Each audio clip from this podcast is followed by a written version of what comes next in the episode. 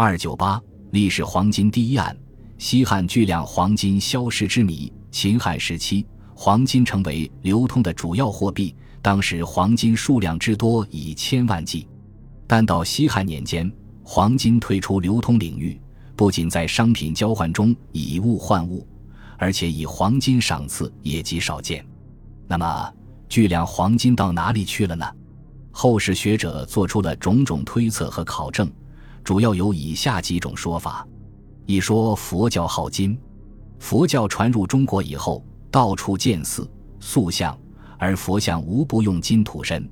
加之风俗痴迷。用泥金写经贴金作榜，日销越好，大量的黄金挥霍而光。持反对者认为，史书明确记载，佛教传入中国是在东汉初年，并且只能依附于传统的道教和神仙思想，根本不可能大张旗鼓地修寺庙、塑神像。即便是用黄金，量也微乎其微，不至于巨量黄金突然消失。而且，西汉巨量黄金退出流通领域时，佛教还没有传入中国。二说外贸输出，有人认为，因为对外贸易，西汉巨量黄金大量输出国外。这种说法显然也缺乏根据，因为西汉时期中国是商品输出国，只有少量的黄金流到西域、南海各国，但并不常见，而且许多还是邻国称臣纳贡而得的。加上和汉朝有贸易往来的国家经济相对落后。对黄金的需求量也很有限。相反，西汉时期丝绸之路的开通，中国向西方国家输入了大量的丝绸和布帛，却换来了大量的黄金。三说黄金本是黄铜，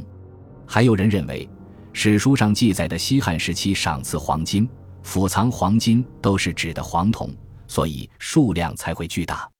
从秦汉黄金开采量上看。人们有可能把当时流通的铜称作黄金，这种说法缺乏有力证据，因为汉代时金铜区分已很明显，黄金、铜钱都是当时流通的货币，黄金为上币，计量单位为金，用于赏赐馈赠；铜钱为下币，计量单位为铢，主要用于铸钱和铸造器物。四说窖藏地下，一种说法认为西汉黄金以金币的形式窖藏在地下。另一种说法认为，黄金被铸造成各种金器金物，随葬在墓中。考古工作者也不断发现地下窖藏的西汉黄金，后因战乱或人祸导致藏主或亡或逃而使藏金失传。但是这种说法也引起质疑，因为即使窖藏巨量黄金的金库，也应留有线索，不会因一场战争或一场天灾人祸后。所有的黄金拥有者都死去或忘记自己的财宝所在。如果说一部分因窖藏而消失，还可以理解；